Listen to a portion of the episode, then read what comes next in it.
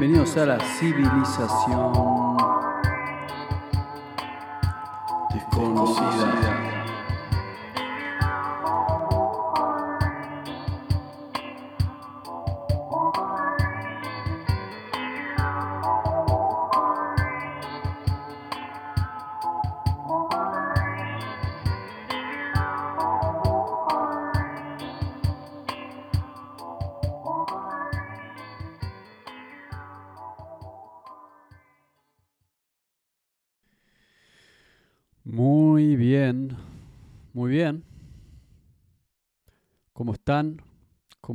todo por ahí?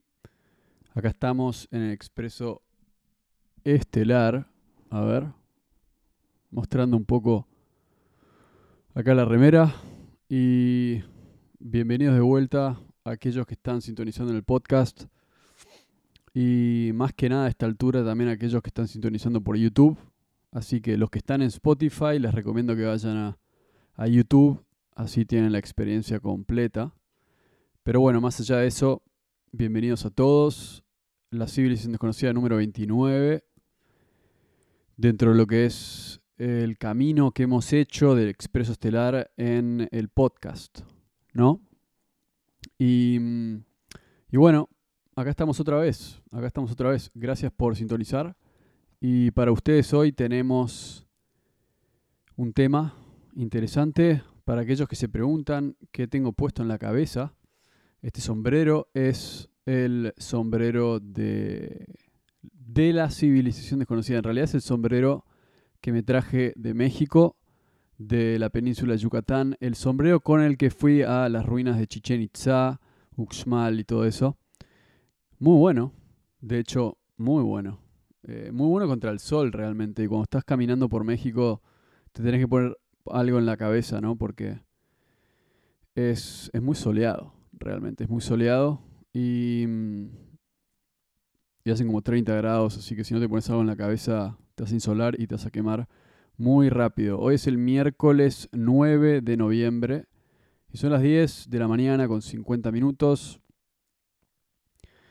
Y, y bueno, placer estar acá de vuelta con ustedes. En el capítulo pasado hablamos un poco de, de um, Brasil.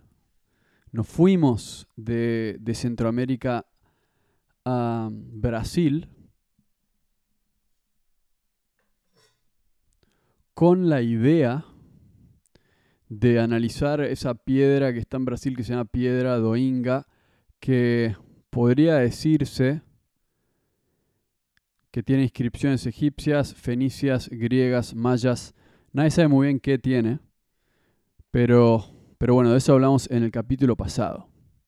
Y para nosotros, los teóricos de la civilización desconocida, los que hablan de esto, es un indicador de que Brasil jugó un rol importante.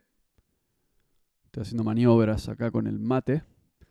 Eh, jugó maniobras importantes, perdón, jugó maniobras importantes, jugó un rol importante en la civilización desconocida de antaño. Ahora, para ustedes que han agarrado el mapa, van a empezar a entender un poco de qué se trata esto. Y van a ver que Brasil podría haber jugado un rol importante, sobre todo el norte de Brasil, que está tan cerca de uno de los ríos más grandes del mundo, ¿no? Obviamente, río igual vida para las civilizaciones del pasado, porque río igual agua, igual alimento, igual animales, igual proteína, igual bases para una civilización. Así que, ¿por qué no pensar que el Amazonas sí tuvo alguna civilización en el pasado? ¿no? Obviamente no se ha descubierto nada, por el momento que indique eso, excepto por el hecho de que han enviado eh, ondas de lo que se llama ultrasonido desde el cielo con satélites, que es básicamente ondas de sonido que, por lo que yo entiendo, ¿no? Tampoco soy un físico, pero, pero son ondas que vienen por los satélites y por ultrasonido te demuestran qué puede haber abajo de la Tierra y, evidentemente hay, o parecería que hay, estructuras abajo del Amazonas. Entonces, de eso hablamos un poco en el capítulo pasado y, este capítulo nos trae a, a, seguir analizando ese tema y a relacionarlo de alguna manera con Perú. ¿Y por qué Perú? Porque Perú está ahí al lado realmente. Si ustedes tienen un mapa se van a dar cuenta que Brasil y Perú están conectados. No tanto, eh, o sea, no, no, quiere decir que están tan cerca o sea, lo que voy a decir es, no tanto en el sur del continente, pero más bien en el norte de América del Sur, es cuando la frontera de Brasil y Perú se encuentra en, lo que es el Amazonas. Entonces, Perú tiene acceso al Amazonas, Colombia tiene acceso al Amazonas y Brasil tiene acceso al Amazonas. Y son los tres países que están en el norte de América del Sur que se conectan y en esos lugares es a donde encontramos ciertas cosas que nos indican que algo pasaba en ese lugar. El Amazonas es un jugador importante acá. Ahora, yendo a Perú, vamos a usar Perú ahora. ¿Y por qué vamos a usar Perú? Perú es muy importante por la siguiente cuestión.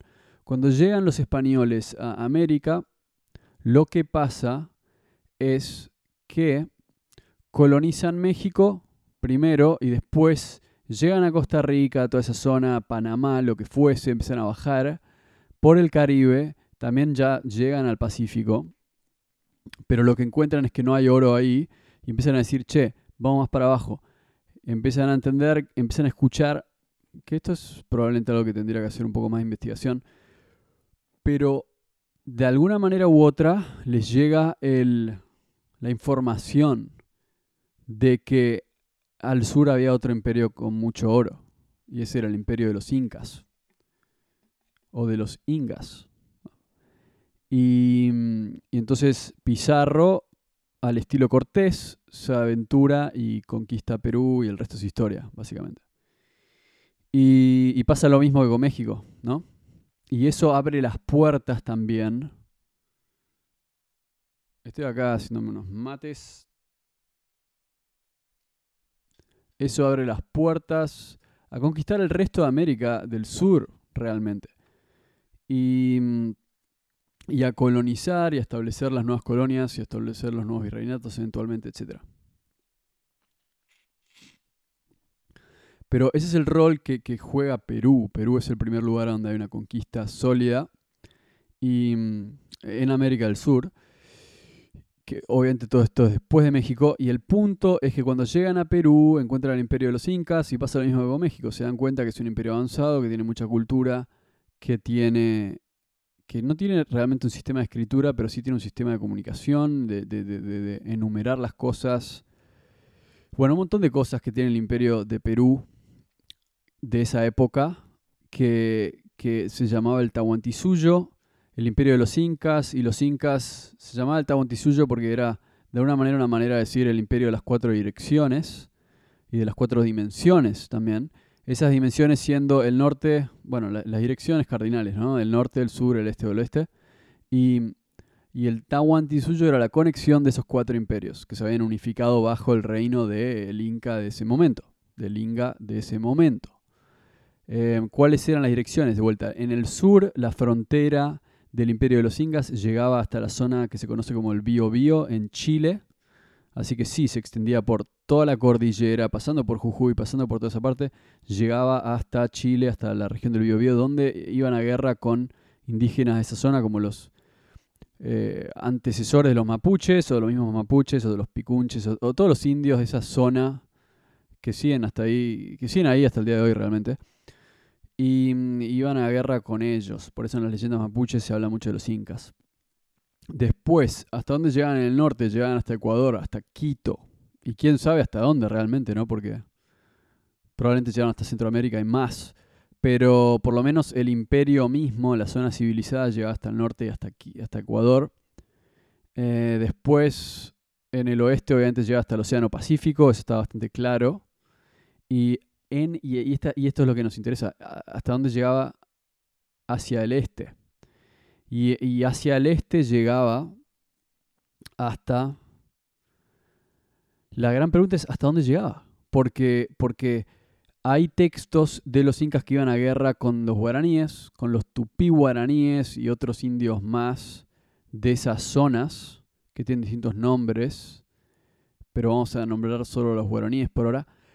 Y estos, estos son los indios que, que, que pueden haber sido desde, desde el Amazonas hasta todo, hasta Paraguay, hasta abajo, pasando Brasil, mucho, mucho más para abajo lo que, lo que serían los indios desde el Atlántico hasta, hasta el centro de Sudamérica, donde ya el continente se aleja de la cordillera, que obviamente era el, punto importante de los incas, ¿no? Por eso la cultura quichua, la cultura andina, eh, está asociada a los incas, pero a medida que se iban de la cordillera más hacia la selva, hacia, hacia, hacia el Mato Grosso, hacia el océano Atlántico a poco, bueno, eh, obviamente el poder de los incas disminuía.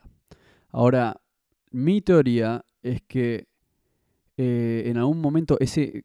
mi, teoría es la siguiente, que, los incas son descendientes de otro imperio, mucho más grande, que en algún momento conectó el océano Atlántico con el océano Pacífico.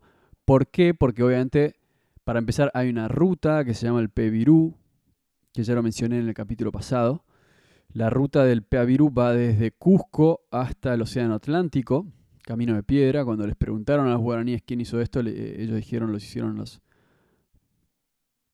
los dioses o los hombres de antaño, o no sabemos. Eso es lo que respondieron ellos. Entonces hay un camino que se evidencia de que alguna vez hubo algún imperio que conectó Cusco con el Océano Atlántico. Y mucha gente va a decir, ah, obviamente fueron los incas, pero ahí es donde se equivocan. Porque Cusco Está construido arriba de una ciudad mucho más vieja que los incas dijeron que fue construida por sus antecesores, los gigantes o, esa civilización vieja, los mismos que construyeron Tiwanaku. así es como llegamos a Tiwanaku. Entonces, en la civilización desconocida es el momento de empezar a hablar de este lugar, de Tiwanaku, porque Tiwanaku es un poco el equivalente al Teotihuacán de México, solo que está en Sudamérica. Y, cuando digo equivalente, es, una ciudad misteriosa, es una ciudad antigua, es una ciudad que ha sobrevivido un cataclismo, es una ciudad que tiene alineaciones astronómicas, es una ciudad que tiene tallado en piedra ciertas deidades, y, eso es lo que tenemos en Sudamérica. Entonces, es la ciudad más antigua que se encuentra en Sudamérica y es lo que le da nacimiento al resto del desarrollo del imperio de los incas. Los incas creen que el lugar de origen del universo y de ellos mismos es el lago Titicaca. En el lago Titicaca encontramos la ciudad de Tiwanaku y Pumapunku, que son estas estructuras que parecería que un cataclismo las derribó hace miles y miles y miles de años, decenas de miles de años, y que ellos dicen que estos tipos fueron los originarios que, trajeron la cultura a Sudamérica y que empezaron con la civilización en Sudamérica, y que los incas son descendientes de estos tipos, y ellos simplemente persisten en la colonización del resto de América. Entonces, Tiwanaku eh, obviamente es un lugar muy importante. ¿Cómo lo veo yo? Lo que yo veo es que Cusco, Machu Picchu son los derivados de esta cultura que tuvo su base central en Tiwanaku, que está en Bolivia, cerca del lago Titicaca, y que son derivados de eso, y que en algún momento estas super ciudades, estos centros espirituales, se conectaron con el Océano Atlántico para comerciar, para comerciar, porque ellos sabían que de un lado está el Océano Pacífico y el Océano Pacífico era una ruta que te llevaba obviamente al Océano Pacífico, o sea, te llevaba no solo al Océano Pacífico, pero te llevaba a Australia, que tal vez mucha gente no quería ir a Australia realmente, no lo sé, pero sí te llevaba a las islas del Pacífico, que esto fue básicamente lo que quiso demostrar Thor Heyerdahl en su película con Tiki, que, con balsas podían llegar navegando por el Pacífico hasta las islas del Pacífico. Y ustedes se preguntarían, pero ¿por qué alguien en Perú, en Chile, hubiese querido ir al Pacífico? Mi respuesta es que probablemente hubiesen querido ir no tanto al Pacífico, porque sí, entiendo, querés ir a Samoa, querés ir a Hawái, querés ir a Fiji. ¿Qué hay en Fiji realmente, no? ¿Por qué irías a Samoa o a Tonga, a la ciudad de Namadol, ahí en, en la Micronesia? ¿Por qué irías a esos lugares? Entiendo, puede ser, no hay mucho para comerciar. Sí, son islas paradisíacas. Hoy en día nosotros, vos, yo, la gente que conoces, sobre todo la gente que tiene mucha plata, va a Tahiti, ¿no? Bora Bora, uh, qué islas paradisíacas. Lo entiendo, son resorts, la gente le gusta a una isla muy linda de vez en cuando, puede ser. Em, eso explicaría por qué hay rutas de comercio que van desde Brasil hasta Cusco y de Cusco probablemente por el Océano Pacífico hasta eh, Samoa, Hawái, Fiji. O sea, ¿esa es la explicación realmente? Es una pregunta, ¿no? Mi respuesta es no.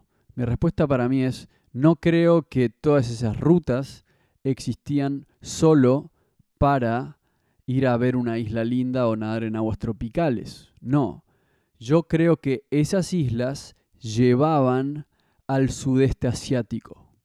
Esas islas eran parte de un camino que te llevaba al sudeste asiático, porque el sudeste asiático sí es un lugar que tenía mega ciudades, mega culturas y que alguna vez tuvo una super ciudad que, que los egipcios llamaron Punt.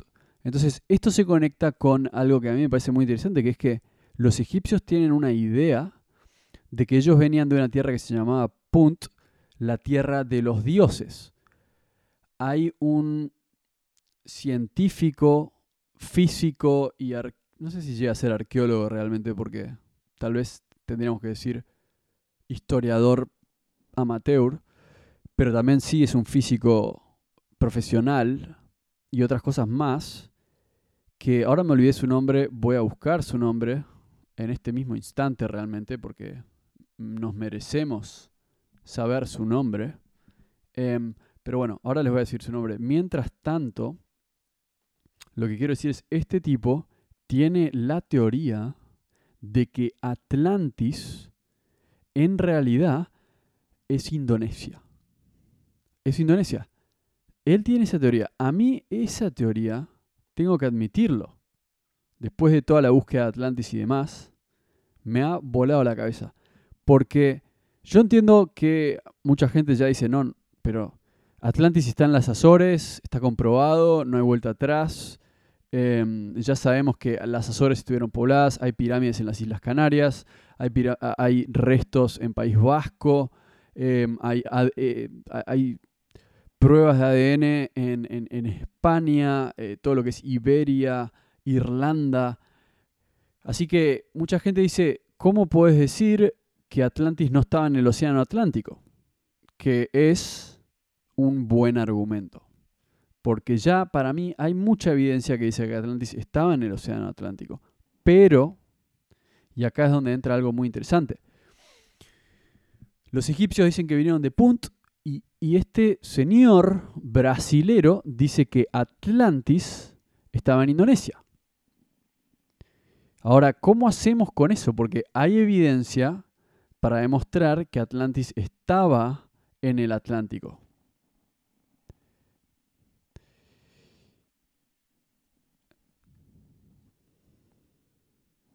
Deme un segundo.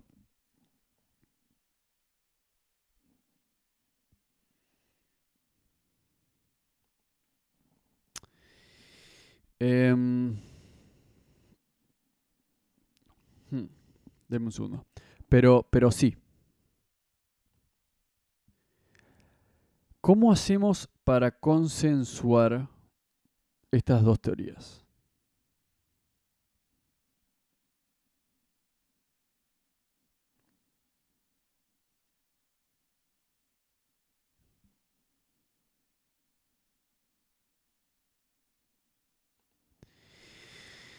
Hmm.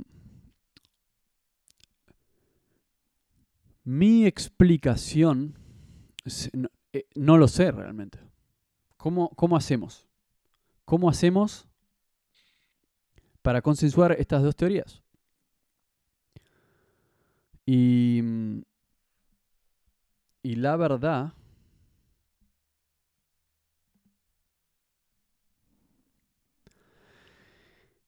es que es difícil. O sea, e, es, difícil saber cuál es la correcta, pero no nos podemos quejar porque por lo menos hay dos teorías sólidas. Pero el punto es el siguiente. Entonces, tenemos, volviendo un poco a este tema ¿no? que nos conecta con, con Sudamérica, el físico nuclear Aricio Santos, ahí encontré el nombre, que es un físico nuclear, geólogo y lo que se dice climatólogo. Eh, murió en 2005, pero lo que, lo que él decía es que, bueno, básicamente Indonesia era el Atlantis de Platón. Bueno, para mí personalmente, yo no sé si estoy 100% de acuerdo con eso, porque entonces, ¿por qué hay pirámides en Islas Canarias? ¿Y por qué hay eh, evidencia que demuestra que, las Azores pueden haber sido tranquilamente un Atlantis. Entonces, eso es lo que quiero decir. Pero para mí es, factible que tal vez los dos lugares hayan existido. Un Atlantis en el Atlántico y tal vez otro Atlantis. Y me estoy cansando de usar la palabra Atlantis porque le decimos Atlantis básicamente a cualquier ciudad que, que colapsó. Eh, entonces empiezo a ver que había muchas ciudades que colapsaron, no solo una. Entonces eso es lo que yo quiero decir. Ahora, vamos con Indonesia en este momento, porque es un poco la. Era un poco el punto, ¿no? El punto es que tenemos una ruta que va desde Brasil, del sur de Brasil, eh, desde el Océano Atlántico hasta Cusco.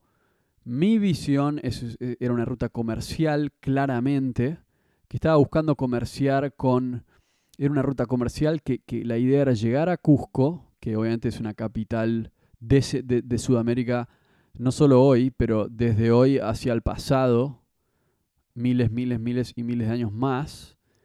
Y después esa ruta te lleva al Pacífico y del Pacífico salía una flota destinada a Indonesia. Eso es lo que yo pienso realmente, porque sí pienso que Indonesia, Bali, que está en Indonesia, que hoy le siguen diciendo la isla de los dioses, sí estoy de acuerdo con Aricio Santos que hay muchas posibilidades de que los egipcios hayan estado hablando de Indonesia. Cuando dicen Punt, la tierra de los dioses, la tierra de donde ellos iban a comerciar, con, donde iban a, buscar incienso y otras especies más, sí realmente pienso que los egipcios pueden haber tranquila, tranquilamente, pueden haber estado en Indonesia y pueden haber venido a Indonesia. Así que mi teoría es que Tiwanaku existe porque estaba conectado con un lugar de sudeste asiático, que puede ser Bali, puede ser Camboya, Laos, no importa.